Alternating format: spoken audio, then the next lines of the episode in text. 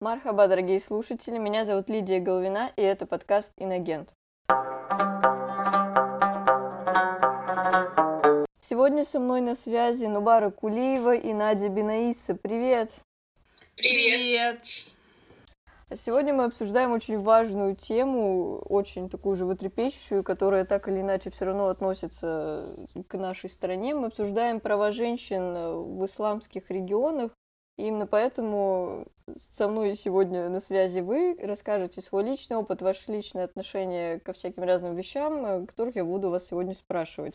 Ну и первый вопрос, конечно же, это ваше отношение к исламу. А что это для вас? Соблюдаете ли вы вообще религиозные некие э, вещи, как это называется, или нет? Так, а, ну здравствуй, дорогая Лида, спасибо большое за приглашение. Тема действительно очень интересная. Что касается ислама и его места в моей жизни, то я могу сказать, что как человек, э, э, представитель э, азербайджанской национальности, страна, в которой большинство является, большинство исповедует ислам, я тоже мусульманка, мусульманка шиитского толка, и я могу сказать, что ислам был в моей жизни как неудивительно, с детства, но на самом деле я могу сказать, что э, к тому э, месту ислама, которое она занимает сейчас в моей жизни, я пришла во многом сама, потому что и для меня, и для моей семьи происходил некий прогресс или ну, такой эволюционный процесс ислама в нашей жизни, потому что я могу сказать, что я достаточно осознанно пытаюсь каким-то образом, так или иначе, а, в меру своих э, возможностей соблюдать какие-то предписания ислама. Начиная с 13 лет э, я держу пост, э, молюсь, но я не могу сказать, что я выполняю все, например, предписания, которые а, предполагает ислам для женщин, например. Но для меня э, религия это в первую очередь э, что-то личное для человека. То есть это не связано с каким-то э, обществом или не связано с группой людей, потому что я не верю в то, что э, к религии можно действительно привязать человека посредством какого-то стадного чувства, потому что человек действительно сам к этому должен прийти, если он, ну, если он искренен в своих побуждениях. Угу. Надя, для тебя это что значит? Ой, для меня все очень э, как не то что сложно, я вообще полностью согласна со словами э, Нубары, вот, и надо говорить меньше слова «вот». Я поняла, что это слово «паразит». А, но если ближе к сути, то на самом деле э, у меня другое чуть-чуть, как, как это, не то что представление, для меня ислам является большей частью моей жизни. Вот я, я суннитка, э, вот, я арабского происхождения там и так далее, но э, вопрос даже не в том, что там вот это деление сунна-шиа, да, как у нас говорят, вопрос в том, что э, как ты себя ощущаешь в этом, и вопрос хорошо сформулирован, твое отношение – то есть э, мое отношение очень положительное, и мне комфортно осознавать, что я являюсь представителем данной религии, потому что я знаю массу людей, у меня есть масса знакомых, которые им некомфортно, которые считают, что эта религия их сковывает, которая э, их останавливает и так далее. Вот мне, наоборот, очень комфортно, и я рада, что я родилась в такой семье, что меня воспитали по таким определенным там принципам. И э, я люблю это. Мне не кажется, что это как-то маргинально или что это как-то вообще не учитывает мои интересы. Если тебе комфортно в этом, ты тогда это принимаешь. А если это ущемляет какие-то твои внутренние позиции, то тебе, конечно, становится некомфортно, ты пытаешься от этого убежать, ты это презираешь, и у тебя не создается должного контакта ни с обществом, которое является представителем данной культуры и данной религии, ни с самим собой. Поэтому ты можешь не, ну, не то, будет некорректно сформулировать то, что ты, ты, ты можешь не соблюдать все э, какие-то правила, да, потому что как-никак религия все равно базируется на этом, потому что это является главным отличием от других религий. Ну, лично для меня это, да, опять-таки. Вот ты сказала про некоторые базовые вещи, на которых строится религия, что ее там отличает от других. Вот есть такое понятие такой факт, скажем так, из жизни мусульман, что женщины должны носить э, платки, там, как угодно это называется в разных странах. А это вот что, что это такое в рамках ислама? Um, я бы сказала, что это атрибут, который, наверное, олицетворяет нашу культуру для женщины. То есть, знаете, это как такой, это можно даже сказать, что в современном мире это превратилось в стереотип. Раз ты носишь платок, все, ты мусульманка, это плохо, потому что в платках, э, значит, ты там какое-то ущ... да, да, какое-то ущемление, не то чтобы ущемление, вот, что если ты, например, я, у меня был случай, я учусь в МГУ, и мне рассказывали, что был случай, когда парень пришел сдавать, это мой преподаватель мне рассказывал, парень, он э, еврей, он исповедует э, иудаизм, и он пришел сдавать экзамен. Вот э, я не, не знаю, как у евреев называется вот эта шапочка. Ну, я думаю, все поняли, про что я говорю, ну или хотя бы представили. В общем, головной убор. И на что был дикий скандал, преподаватель просто априори не захотел принимать экзамен у этого молодого человека, сказав, что вот там, э, мол, это в уставе там что-то есть там и так далее. То есть ты выделяешься тем, что ты показываешь свою принадлежность. И у меня сразу возник вопрос, я, естественно, не стала спорить там на паре и говорить, а что к чему, но возник вопрос, а вот придет девушка, она покрытая. Это то, что обязано, грубо говоря, подчеркну в двойным вообще двойной линии слова грубо говоря девушка в исламе да? И это такое клише которое э, показывает э, исламскую женщину. И вот что тогда? Она что должна снять э, свой платок только потому что вы должны зачет ей поставить? Ну вот это мне например непонятно и, ну, если мы вернемся к тому, что это такое вообще, эм, вообще это очень эм, такой спорный момент, потому что, например, дома у меня, у меня отец, э, ну, на стопроцентный патриархат дома, и отец э, никогда не был из тех мужчин, которые, э, как принято в арабских странах, э, после там 14-15 лет э, говорить девушке, там, девочке, вот надевай платок, так надо. Он мне с детства твердил, что платок мало что значит, и если ты его надеваешь, то ты должна его надеть раз и навсегда. Такой вариант из разряда «год я поносила, потом я сняла, мне там надоело» не катит. Хотя в, это практикуется в 21 веке. То есть сейчас абсолютно все девушки, у меня мои подруги, у нас я из Алжира, вот э, у меня есть подруги из детства. Мы вот на одном районе все живем. Мы с детства вместе, и как бы из года в год все меняются. Но так как я приезжаю только на лето, то есть я ви- вижу их периодами. Один год я приезжаю э, там... Да, то есть Фатима, она там в 2011 была э, в хиджабе, да, в следующем году я приезжаю, а она без него. Я говорю, а что стряслось, что произошло? Блин, ну не знаю, что я так подумала, я на нее так смотрю, я думаю, ну, то есть у тебя все в порядке. Ну, то есть, и, и как бы дома, естественно, уже меньше обращают внимание на такие вещи. Хотя изначально вообще для чего это было сделано? Потому что женщина, ее волосы, это украшение да, и это повод как бы привлечь свое внимание. Не то чтобы э, каким-то там плохим способом, да, но в любом случае, когда девушка с распущенными волосами, и у вас будет стоять девушка там с двумя косичками, вы обратите внимание на ту, у которой распущенные волосы, правильно? Просто потому что это эстетически приятно и это красиво. Вот, а и, и также платок э, был создан, как бы, да, была вообще эта идея, для того, чтобы, э, э, ну, обозначить замужнюю женщину от незамужней.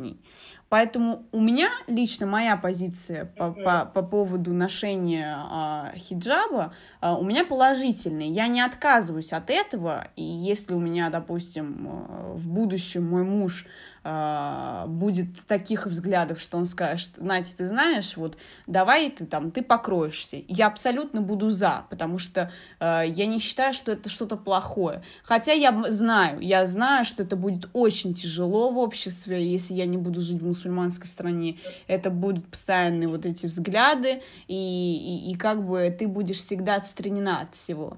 Но это такой атрибут, э, который надо ну, воспринять очень серьезно. И это, э, когда ты надеваешь э, платок, ты совершенно другим человеком становишься как в идеальном как бы мире, да, что ты надела платок, это значит, что ты а, абсолютно абстрагируешься от а, внешних каких-то факторов, от внешнего мира, и ты полностью погружена в себе, там, и, грубо говоря, контактируешь там только со своей семьей.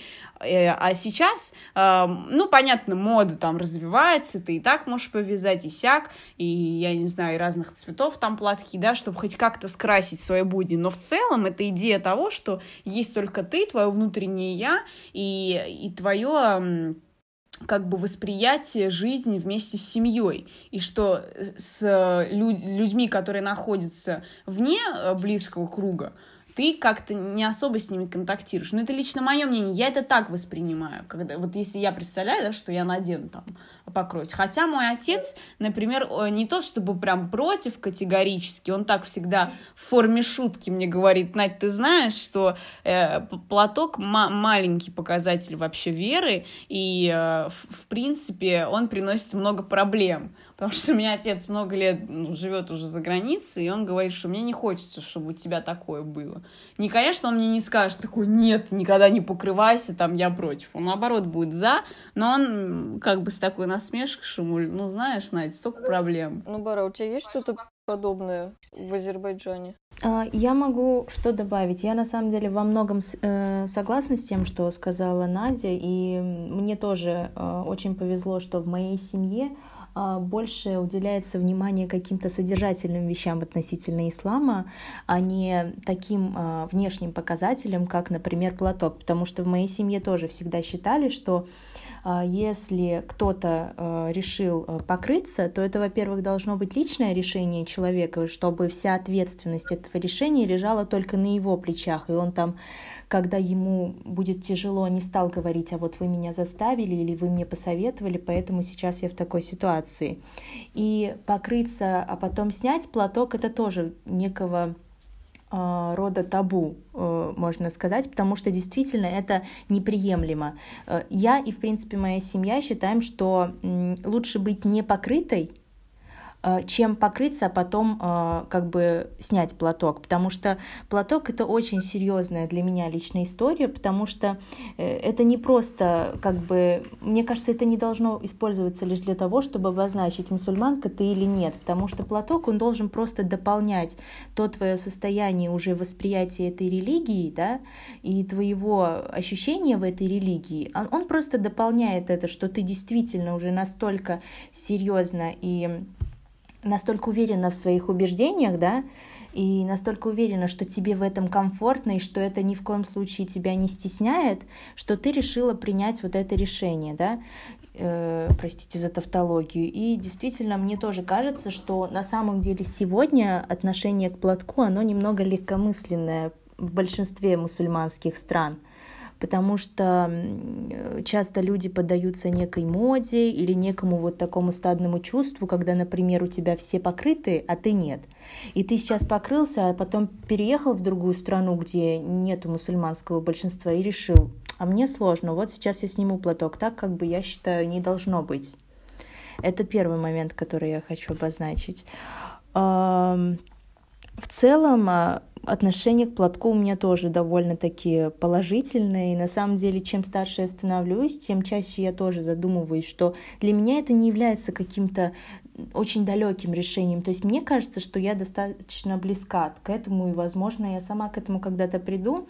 Но вот э, Надя сказала, что вот, допустим, если в будущем ее супруга там скажет ей, вот, э, может быть, ты покроешься, и что-то такое. Мне кажется, я бы до того момента не согласилась, если бы действительно не почувствовала, что я смогу вот э, всю ответственность этого решения принять, потому что действительно э, все последствия, которые влек... ну, как бы идут за тем, что я сниму платок, они будут только на моей совести, да, и отчет будет э, из просто только с меня, как бы.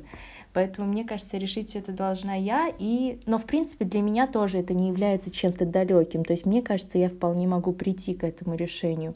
И еще, мне кажется, важно понимать, что платок, он, ну, для меня лично, его изначальное значение для того, чтобы неким образом оградить и защитить женщину, потому что он помогает э, скрыть э, какие-то ее там проявления, которые привлекают лишнее внимание или там могут э, повлечь какие-то негативные последствия, но нужно понимать, э, в рамках какого времени мы это трактуем. И, например, видя все вот это разнообразие, каким образом люди там могут покрываться, что там кто-то может просто в хиджабе ходить, а кто-то в никабе. Мне кажется, это уже больше некие моменты именно культурные и, и вещи, связанные с традицией.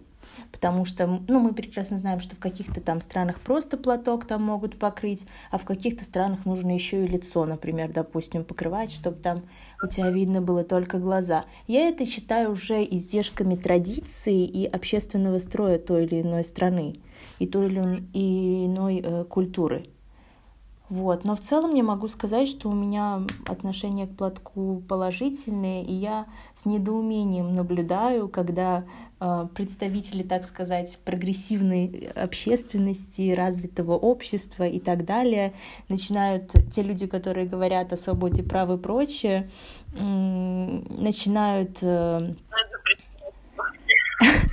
начинают как-то оценивать людей относительно, ну, платка. Есть, ну, как бы, если есть, вот как Надя сказала, платок там, а что, не сдавать человеку экзамен, или не ходить в университет, или не входить вообще в общество, что ли. Это, мне кажется, неприемлемо. В 21 веке точно. Я сейчас выскажу свое никому не нужное мнение, конечно. Да, вот ты сказала просто про платок, что это как средство какой-то защиты, и я как бы с этим согласна, но просто, как сказать, вот ислам просто он зародился же так-то, в принципе, достаточно давно, относительно истории недавно, конечно, но и учитывая вот весь исторический контекст, да, конечно, там женщину надо защищать, потому что времена были тяжелые, там э, тоже многоженство, например, которое разрешено, типа, почему оно разрешено? То, что, опять-таки, тяжелые времена, надо кормить семью, там не хватает мужчин, они умирают на войнах. Просто вот, ну как сказать, сам платок, конечно, он... Что еще раз? Ну, да, да, да. Как бы сам платок, да, он как бы атрибут, в принципе, и в иудаизме есть платок, и в христианстве есть платок, и в исламе есть платок. Но вот, э, как сказать, чем больше женщина себя закрывает, это все равно, как сказать, э, вот да, ты наблюдаешь за общественным строем э, государств, и ты видишь, что вот чем закрытие женщины, когда она там, как это называется, бурка, по-моему, когда ты полностью все это вот закрываешь. И... Никак. Ой, вот, вот, ну это вообще жесть. Для меня это жесть. Извините, что я так резко встреваю, потому что мне, мне всегда э, как вам сказать, мне всегда говорили, вот, а ты бы надел там никаб, я бы нет, потому что это уже э, человеческое какое-то правильное, что вот Нубара подчеркнула. Да, это, это вообще, это уже, да. И, и, и знаете, я, у меня, я была свидетелем, просто действительно, у меня был случай, когда мне мама, причем еще с самого детства говорила, ну, у меня мама не принимала их, э, ислам, моя мама христианка вообще, но она как бы активно варится во всем этом, учитывая, что она в браке с моим отцом 25 лет, вот, и она интересуется с разных э, точек зрения. Она говорит, что женщины, есть э, некие персонажи, которые, вот они вроде все покрыты, только глаза видны. Она говорит, а глазами там вообще такие, э, есть целый язык общения. А, и я была свидетелем, когда я однажды была на рынке с отцом в Алжире. Ну, масса народу там, понятно, да, там все а, одеты, там, в общем, идет суета, и она вся одетая, вот и перчатки, и все, и видны только глаза. И одним взглядом можно поманить, извините за выражение, мужика, и он уже как это, как животное. Реально, у меня был случай, я была просто в шоке. Это был вообще, я такая думаю, вообще жесть. А что я такая э, в джинсах, понимаете, иду такая спокойно. Мне кажется, мне кажется, извините, что перебила, что в нормальной, как бы, ежед... ну, как бы такой обычной одежде, возможно, по чьим-то меркам не подходящей для исламской религии, можно выглядеть намного более, так сказать, скромной, да, и не привлекать внимание, чем покрытой. Я так считаю лично. Есть такое. Еще я добавлю вот к тему о платке. Извини, Лида, я ты никак не можешь сказать свое, меня сейчас быстро, пока у меня не вылетело. А, вот иногда за счет того, что эм, принуждают, э, идет принуждение к тому, чтобы надеть вот этот вот платок, э, начинают заниматься всякими глупостями из разряда там а, со своим лицом делать какие-то изменения. И вот очень много девушек сейчас, которые покрыты, они все делают себя там операции на губы, там наращивают там и так далее, что является грехом. То есть это, это харам делать это, потому что ты меняешь э, то, что изначально тебе дано Всевышним. То есть у нас, извините, не забываем про то, что нам даже брови нельзя там выщипывать, да, там изменять форму, это уже грех а каково будет, если ты там все губы увеличишь, подбородок сделаешь. А это все потому, что когда ты покрытый, ну, как бы, опять-таки, волосы — это реально украшение. Когда ты не можешь себя украсить, тебе кажется, что с твоим лицом что-то не так, когда ты его, ну, как бы, видишь только в покрытом состоянии. Ты начинаешь это все менять, ну, и это тоже такой диссонанс. То есть ты вроде носишь платок, чтобы не привлекать внимание, потому что это часть твоей культуры, а в итоге ты делаешь все наоборот для того, чтобы это внимание получить и как бы и, и смысл. Ну, то есть покрытая женщина не равно да. э, идеал. Вот я бы так да. сказала. Есть ли в вашей жизни какие-то ограничения, например, на общение с противоположным полом, что куда-то там ходить нельзя, куда-то можно и так далее? Да, сто процентов.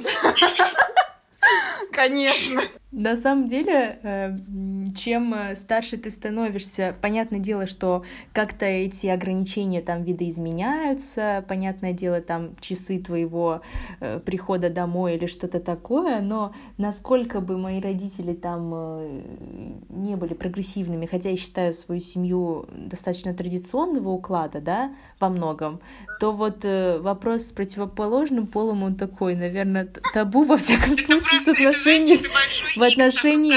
Да, X, потому что мама, мама уже начинает понимать, что это как-то должно происходить, но как, чтобы это было происходило в рамках нашего восприятия, да, мира.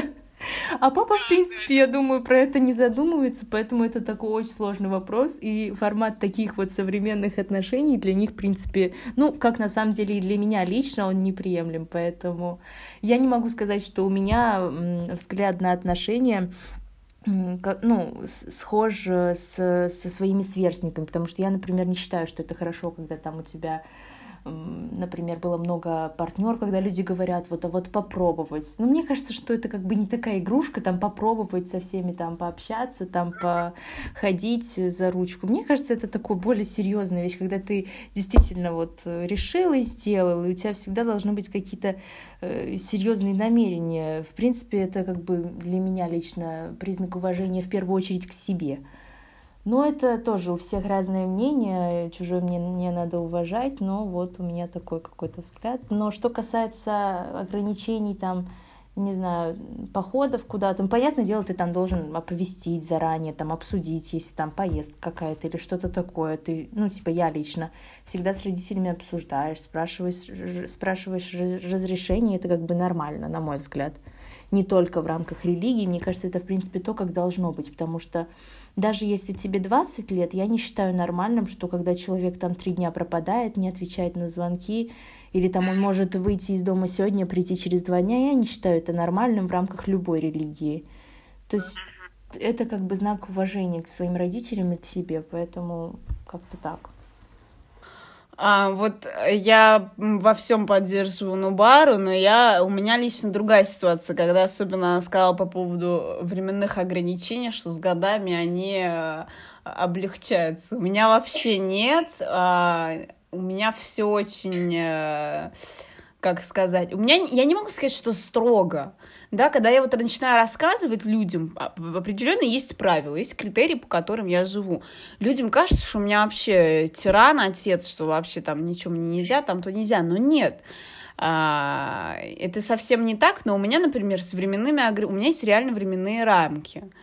И э, там, грубо говоря, летом да, у меня никогда нельзя было гулять там до 9.30, вот знаете, начинается вот э, тепло, вечером все идут там в парк Горько, а мне нельзя, мне говорят, нет, в 8.30 дома, Зимой в 7.30 я уже должна быть дома. То есть у меня... И это именно для развлечений каких-то. Понятно, что я абсолютно живу полноценной социальной жизнью, чему я очень благодарна. Никто не ущемляет какое-то мое желание там учиться и работать, что я делаю, да. Я совмещаю работу и э, свою учебу. И учитывая возраст и время, там, учусь иногда я там до 7, до 8 у меня бывают пары, там, или работаю у меня, ну, группы там бывают э, в моей языковой школе, когда я до 9 и все это воспринимается абсолютно адекватно, но есть условия, там, меня встречают. То есть у меня всегда меня встречает отец, вне зависимости от того, где я буду, там, во сколько я буду. То есть ты хочешь это сделать, да, я пойду тебе навстречу, но я там, как не то, что буду следить, но я знаю, где ты, как ты и что ты. Да, то есть и я могу сказать, что это, это приятно, значит, ты важен своей семье. И мне уже там 22 будет в конце года. И я, вот я всегда помнила фразу отца, когда мне исполнялось 18, я говорю, папа, а мне уже 18, представляешь? Я с такой насмешкой заходила на кухню. Ты представляешь, а мне вот 18. И он на меня смотрел таким взглядом, ну 18 тебе, и что ты мне хочешь этим сказать? я уже понимала, что 18 мне, что 24, все равно будет одно и то же. И поэтому я сразу себе убрала вот это вот то, что возраст равно там какая-то свобода. Нет, вообще, друзья, не, не значит это свобода. Вот. А, и по поводу каких-то походов в какие-то места. То есть э, у меня, например, нет такого, что мы, ну, как бы, есть определенный критерий того, что в исламе вообще харам слушать музыку, да, это грех потому что когда ты слушаешь музыку, То ты... запрет? Это запрет, да, такой по факту, на самом деле он существует, просто сейчас он просто как-то стерся. А так это очень священный реально запрет, если ты слушаешь музыку, ты полностью абстрагируешься от того, что к чему ты должен быть привязан, то есть к Всевышнему. Ты должна быть все время на связи с ним, то есть это твоя какая-то энергетическая такая э, эмоциональная связь. Но мой отец, э, и, да, собственно, большинство уже, я думаю, семей, если мы не говорим про семьи, допустим, где у тебя э, там отец и мам, да, то есть он там в мечети работает. Я думаю, что, наверное, там чуть по-другому, хотя я не могу судить. Но все сейчас слушают музыку. И, например, вот поход в кон- на концерт, э, отец как бы нормально, он разрешает, нет такого, нет, ты не пойдешь на концерт. Но, опять-таки, если я иду на концерт, это я должна знать, во, во сколько я закончу, где, если меня довезут, и э, у меня даже у меня круг общения моих близких девочек э, не очень-то велик, и все мои подруги знакомы с моим отцом, потому что я э, всегда знакомлю э, ну, с моим отцом девочек, чтобы он знал, с кем я иду, куда я иду, а, а кто меня обратно довезет до дома. То есть это целое, знаете, такой план э, знакомства с моими родителями, и это распространяется на девочек тоже, поэтому это все такое вообще. И вроде ты, ты, ты, ты вроде это все рассказываешь людям, да, которые абсолютно не варятся в этом. И они тебя смотрят, думают, ой, ё-моё, как она еще живет, она как это в башне в какой-нибудь ее заперли, и все. Нет, это просто такие мелочи, которые требуют просто такого... Это человеческое отношение чтобы человек не переживал, да, вот Нубара тоже говорила, это нормально предупреждать, чтобы не было такого, что я ушла там, и меня нет там три дня, непонятно где, с кем и так далее. Вот. Но просто иногда, конечно, э, эмоции берут вверх. Бывает такое, что вот, а почему тебе, мо э, тебе нельзя, а им можно? Вот наверняка у Нубары, может быть, я не знаю, Нубар, у тебя была такая вот ситуация, когда вот... На самом деле, что я могу сказать, э, добавить, пока не забыла, вот ты сказала про 18 лет, очень э, интересный момент. Вот я помню момент в своей жизни, одна, ну, типа, было всегда же, когда там 14-15 лет тебе всегда вот все говорят про вот этот переходный возраст, все такое. Да, да. Я помню момент, когда мне моя мама сказала, ну, Бар, у нас не бывает переходного возраста. И я просто раз и навсегда в своей жизни уяснила, что как бы моя жизнь, да, и я, как бы я другая. И на самом деле я не могу сказать, что мне когда-то было сложно с этим фактом, потому что я действительно в этом выросла, и я это всегда э, э, всем своим сердцем принимала, потому что мне это не было чуждо, и мне всегда было в этих рамках комфортно. Что касается вот... Э, я говорила про ослабление ограничений. Это действительно связано с тем, что вот ты там поступил в университет, ты начал работать, то есть какой-то уже у тебя другие да, моменты появляются в общении с родителями. И про вот это вот посещение домой тоже понятно, что это там, допустим, не каждый день, да, если у тебя начинается, что ты там каждый день приходишь домой не с учебы, не с работы, а просто так, допустим, там поздно, в 10 часов вечера, это, конечно, ненормально. А так родители там, если они видят, что ты бедный, блин, после после учебы, после работы один раз в два месяца решил куда-то сходить, если ты заблаговременно предупредил, вот очень-очень важный момент ты затронула, если они знают, с кем ты идешь, все номера телефонов у мамы. Да, да, это просто такая жизнь. Так, подожди, а где, на какой улице они живут? Да, на самом деле, чем больше э, родители знакомы с человеком, с которым ты общаешься, тем больше тебе на самом деле можно с этим человеком там идти, там и да, прийти позже. Да, да, я, я на самом деле понимаю и вижу в этом логику совершенно э, понятную. Э, что я еще хотела сказать, забыла.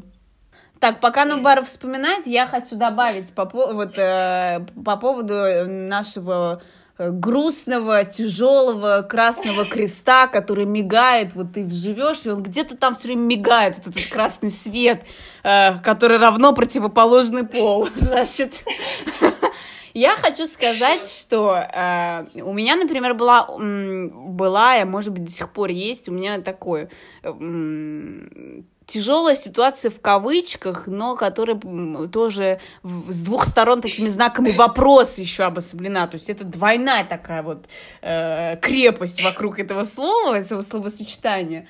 Э, я помню в детстве я никогда не жила в исламском государстве, там, в исламской стране, хотя я, грубо говоря, у меня там отец из Алжира и так далее.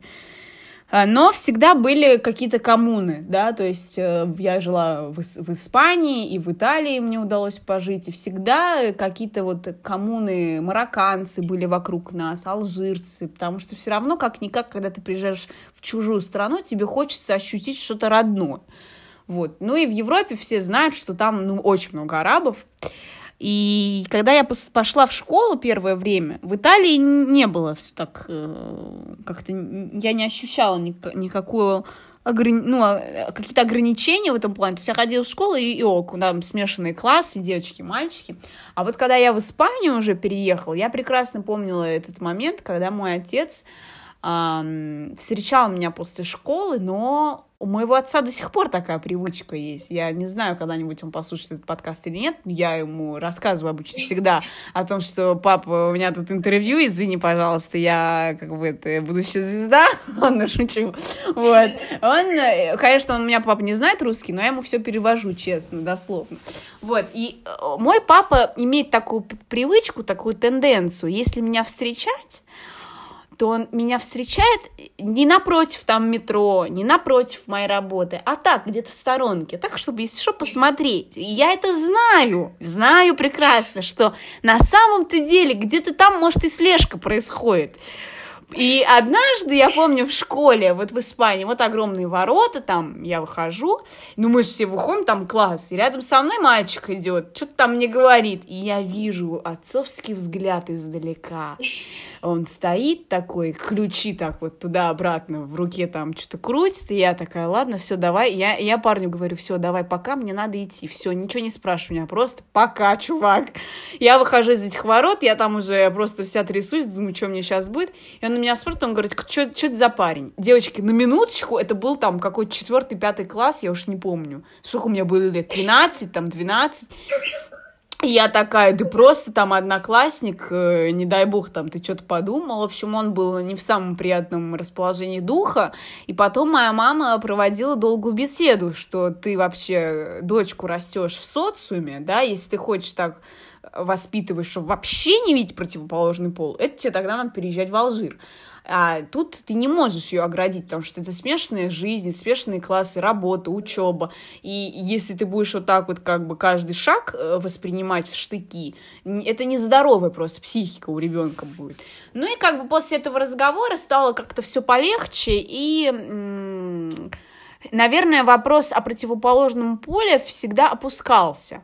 То есть э, я не могу сказать, что это поощряется. Я знаю, что это плохо, наверное. Ну, то есть как до, до брака нельзя же как, какие-то вот э, взаимоотношения строить, да? Ты можешь, конечно, общаться, но я, например, у меня как общение строится? Э, папа знает, я учусь в универе, у меня там работа и так далее. И даже когда я приезжаю в Алжир, я так как единственный ребенок, наверное, мой папа хоть и хотел девочку, но все равно мужское берет вверх, и хотелось бы, наверное, иногда и пацана иметь, чтобы там с ним ездить куда-то, там на какие-то там вот эти сборища мужские. И мой папа очень без комплексов такой, он меня всегда с собой брал, с самого детства, я всегда, и все его друзья, это мои друзья, и все я в такой мужской мужской, знаете, компании. Я такая пацанка всегда была. И мне всегда говорили девочки, блин, вот, вот в Алжире, блин, тебя так папа берет с собой, а нас нет. То есть для них это другое. У меня папа такой грани вот эти вот стер, и за счет этого у меня с детства создалось такое общение с противоположным полом, а, что в европейском а, подсознании равно френдзона, а, для меня, ну, для восточного, это братское такое вот общение, братья-сестры сестры мы все друг другу. И когда я общаюсь с противоположным полом, если ну, такое происходит, да, там в классе, в универе, я всегда даю понять, а, я мусульманка, никаких лишних движений, как-то как левые движения, но не надо, пожалуйста. А, б, а, если вы хотите поговорить со мной и вы поддерживаете религию, давайте обсудим религию. И у меня вот так вот потихоньку-потихоньку я как бы начинаю обрастать э, некими связями, да, потому что я очень общительная, но все всегда знают, что это Надя там, и, и, и не надо ничего там это. Хотя иногда я начинаю думать, блин, вот тебе там уже 20 с чем-то, а как ты собралась искать там мужа там и так далее.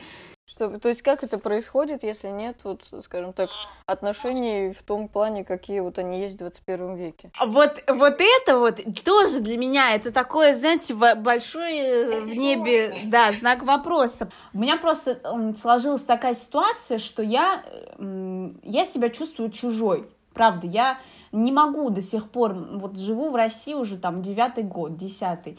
Я чувствую себя немного чужой всегда, то есть у меня нет такого, что я там наполовину русской, там я наполовину чеченка, или там я наполовину азербайджанкой, поэтому я э, живу в России, и это тоже моя сторона, здесь есть моя э, община. И за счет того, что я чувствую себя чужой, я чувствую себя эм, неогражденной от каких-то проблем. И так как у меня нет родных братьев, у меня реально их нет, я одна, я понимаю, что как только я выхожу за пределы своего дома, э, проблемы, которые возникают у меня на пути, на учебе, на работе, а, становятся моими проблемами. И я к отцу, конечно, могу обратиться, но тогда это превратится в огромный сильный скандал. И отец мой вспыльчивый, и я там, э, как бы мне не хочется, чтобы там, он там неправильно что-то воспринял. Поэтому я стараюсь налаживать себя такими связями, чтобы я могла быть уверенной. И если мне что-то действительно понадобится, у меня есть люди, чему я очень благодарна, есть там а, пару людей, которые готовы вот за меня э, заступиться там или еще что-то.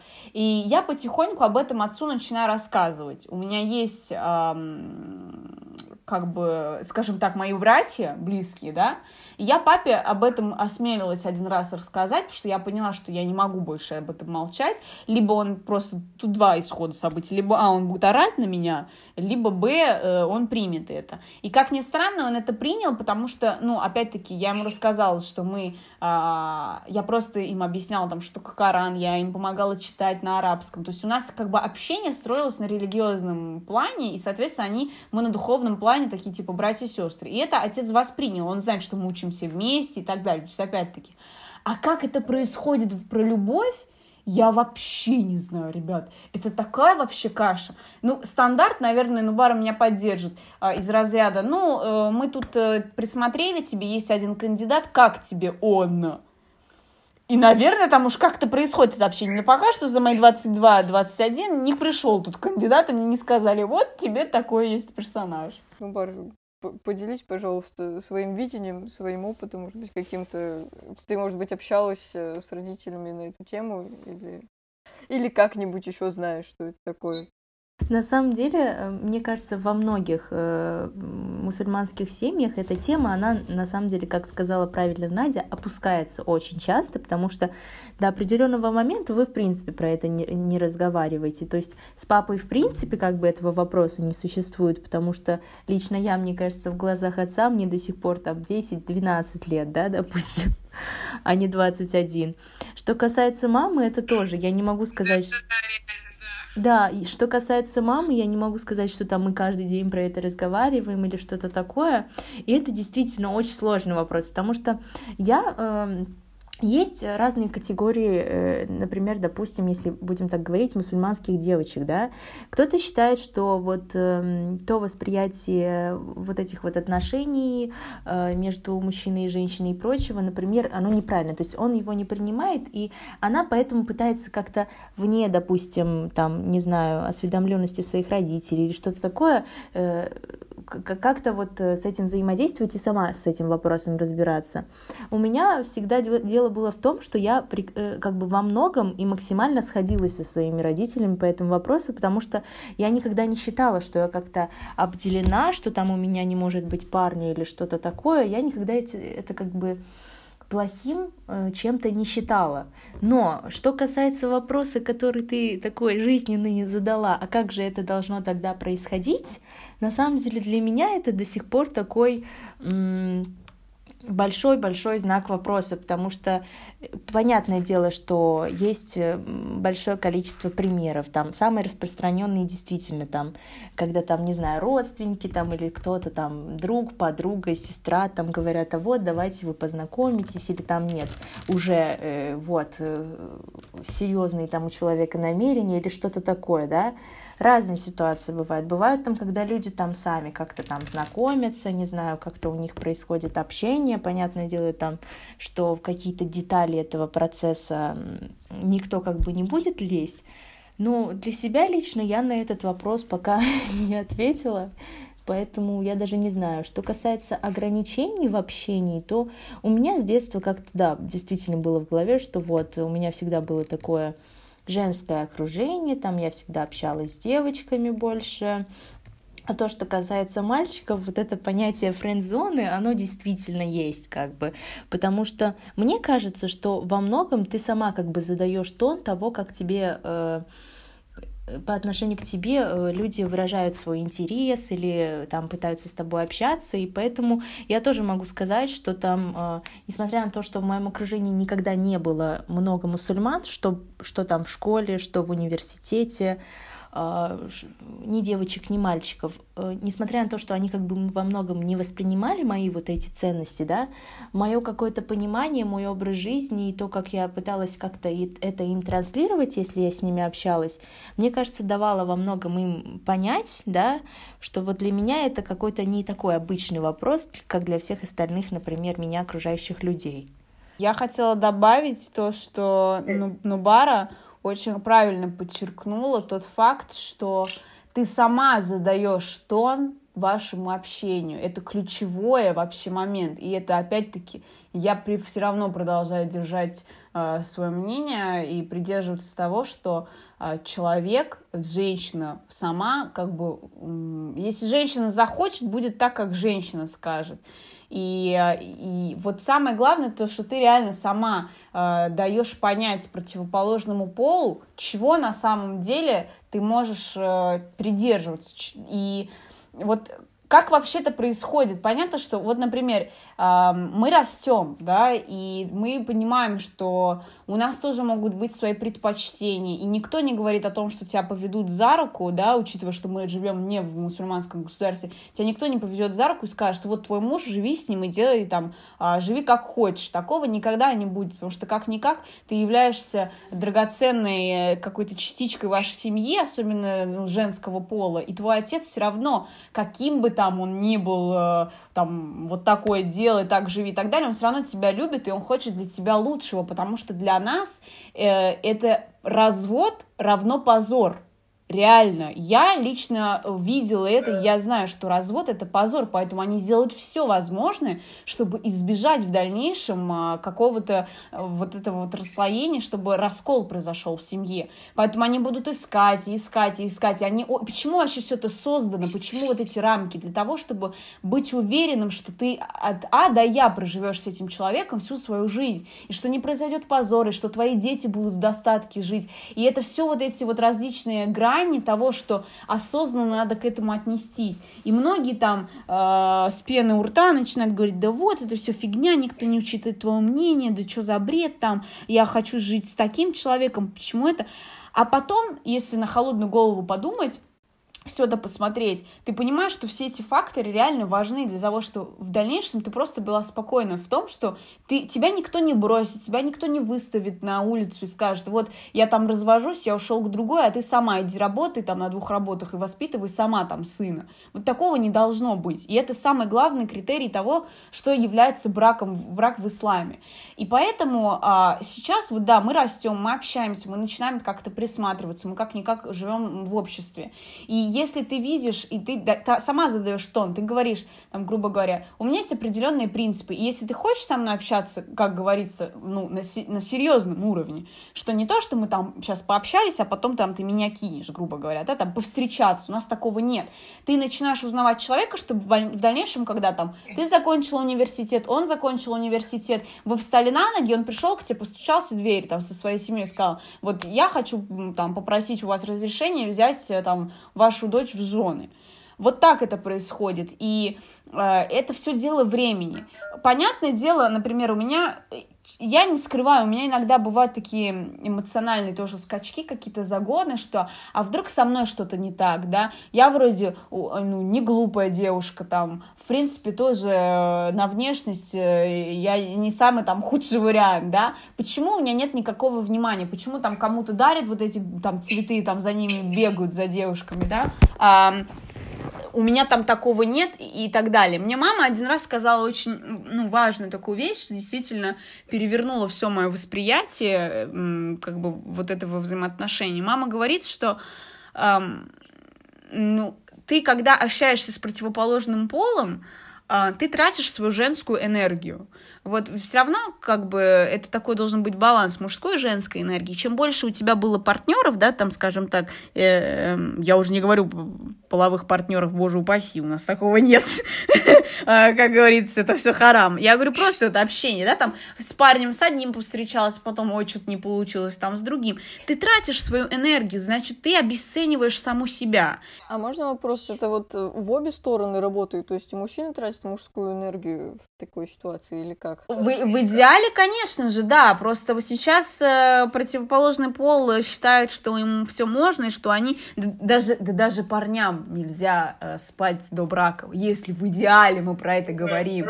Да, ислам же не говорит, что это запрещено только девушкам. Да, то есть все, все все время девушкам нельзя, девушкам то. У пацанов абсолютно то же самое. Да, как мне кажется, все равно, типа, больше внимания в этом плане уделяется поведению женщины. Это, опять же, особенности тради... традиции и общества, скорее, да, а не религии. Вот вопрос про то, что ты тратишь энергию, я сейчас говорю само за себя, да, я говорю вот э, за, за девушку, как вот я от лица девушки говорю.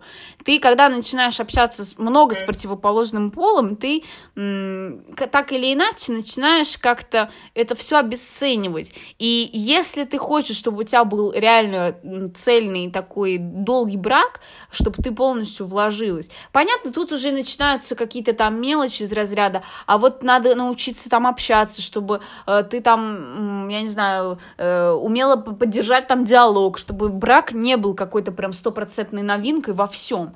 Это тоже, это такие маленькие нюансы, но в целом ты сама по себе должна отдаться в конечном итоге одному человеку, и как энергетически, там, так и морально, там, во всем, чтобы это получилось такое сильное ядро важный момент относительно семьи, да, и вот института брака, вот часто говорят, что вот в мусульманских странах браки крепче, да, вот мне кажется, это связано не только вот с этими жесткими ограничениями, да, а с тем, что люди э, не истощают как бы то, что есть между ними, свои отношения, да, потому что вот, как мне кажется, для меня лично вот неприемлемо, когда, допустим, люди 6 лет встречаются, да, а потом бац и разошлись, то есть ты 6 лет своей жизни взял и вы, выкинул в мусорку просто, понимаете, потому что вот вы истощили то, что было между вами, после этого и ты, как недочеловек, да, у тебя нужен огромное количество времени, чтобы восстановиться морально, да, и Потому что вот когда люди вступают э, в брак э, не после каких-то вот таких длительных отношений, понятное дело, что вы должны э, быть знакомы с представлениями друг друга, там, знать, что вот действительно этот человек разделяет все вот мои основные ценности. Мне кажется, вот должны рассматриваться какие-то основные фундаментальные базовые вещи. Основ... А остальные мелочи — это в любом, блин, сколько бы ты ни искал себе какого-то идеального молодого человека или девушку, этого не произойдет произойдет. И нужно смотреть на какие-то фундаментальные, скорее, вещи и тот базис, да, который будет составлять э, основу ваших отношений. И за счет того, что вот вы не истощаете друг друга и свои отношения, ваш брак и получается крепче, потому что вы не просто, да, вот э, продолжаете что-то уже в вашей жизни имеющееся, да, а вот э, вы в, течение вот этого периода действительно узнаете друг друга и привязываетесь. Мне кажется, это тоже важно, но на самом деле, конечно, людям дико, особенно ну, допустим, большинству людей в России слышать э, такие мысли относительно брака и отношений, ну, я часто сталкиваюсь с таким, когда там я делюсь своими мыслями на этот счет, людям всегда очень странно это слушать, но как бы у меня такое личное мнение. Мне кажется, все-таки не совсем корректно э, делать такую дележку там в плане религии. Я, например, э, считаю, что это чисто какое-то моральное, и то, что там сейчас в России это мало кто понимает, это просто произошло потому, что время, время поменялось. Раньше, когда люди жили в селе, да, и у них там э, были семьи, вот у, у тебя не особо-то был выбор, давайте по факту. То есть почему сейчас такое происходит в мире? Потому что человеку дан выбор. Когда у тебя есть выбор, ты абсолютно по-иному смотришь на вещи. Ты начинаешь капризничать, ты начинаешь присматриваться, а что если да, а что если нет. Когда у тебя нет выбора и тебе дают одно, ты довольствуешься малым. И вот в России то же самое было там. Живешь там в селе, вот есть там Серега из соседней там, я не знаю, э, деревни, и вот там мама тебе говорит, а вот хороший ж, ж, ж, э, муж тебе, он у него там коровы там и так далее. Ты такая, ну ок, ладно, что мне, почему бы там мне не выбрать его? И ты потихоньку, и тоже развод был, это, это был позором развод. Это сейчас 21 век. И чтобы там вот они там жили, и чтобы он там пошел налево. И то же самое там забеременеть вне брака. Это абсолютно равноправно. И это уже не равно религии, это равно мораль. И это ра... да. брака неравноправно тут немножко. Не, ну хорошо, тема брака да, но в целом как бы мораль, она одинакова. Давайте перейдем уже, я не знаю, это будет, наверное, последний вопрос, но это не точно. А такая страшная, жуткая тема, с одной стороны. Ну, в принципе, это, наверное, одна сторона этого вопроса и есть. Есть такие, скажем так, ситуации, преступления, по сути, по нашему уголовному кодексу, которые происходят и у нас в России, в мусульманских регионах, которые происходят и во всяких мусульманских странах. Это, например, вот есть как похищение, то есть, как это называется, как кража невесты. Убийство чести, женские обрезания. Вот, как мне кажется, это вообще никак не связано с исламом. Можете для меня и для наших слушателей пояснить, что это вообще? Откуда это берется? Мне кажется, что это, я тоже считаю, что это не связано с религией. Это особенности того общества, тех людей, э, э, которые находятся в, той, в том или ином регионе или стране, и это особенности их культуры и традиций. Да? В Коране не написано, что вы должны украсть невесту да, перед тем, как э, жениться на ней.